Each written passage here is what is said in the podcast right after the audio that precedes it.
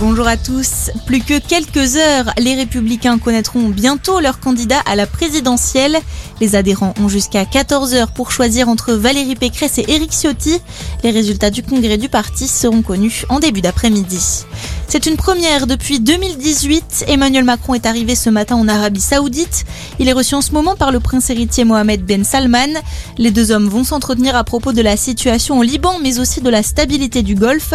Aucun dirigeant occidental ne s'était rendu dans le pays depuis l'assassinat du journaliste Jamal Khashoggi il y a trois ans. Dans le reste de l'actualité, le variant Omicron présent dans une quarantaine de pays. Conséquence, la France durcit les contrôles aux frontières. Les voyageurs doivent maintenant présenter un test négatif de moins de 24 ou 48 heures selon la classification des pays d'origine. Un délai précédemment fixé à 72 heures. Exception faite pour les personnes avec un schéma vaccinal complet en provenance de la plupart de l'Union européenne, de la Suisse ou encore d'Andorre. 64 condamnations, le bilan de la mobilisation en Guadeloupe. Le procureur de Pointe-à-Pitre a annoncé hier que la justice a fait preuve de tolérance zéro face aux violences survenues lors du mouvement social.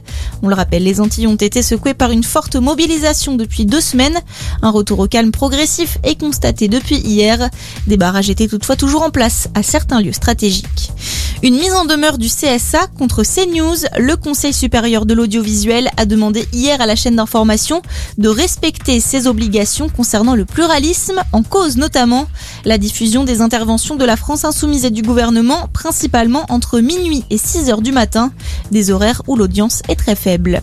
Et puis, il compte sur vous. La 35e édition du Téléthon, c'est ce week-end. Objectif, récolter des fonds en faveur de la recherche sur les maladies rares.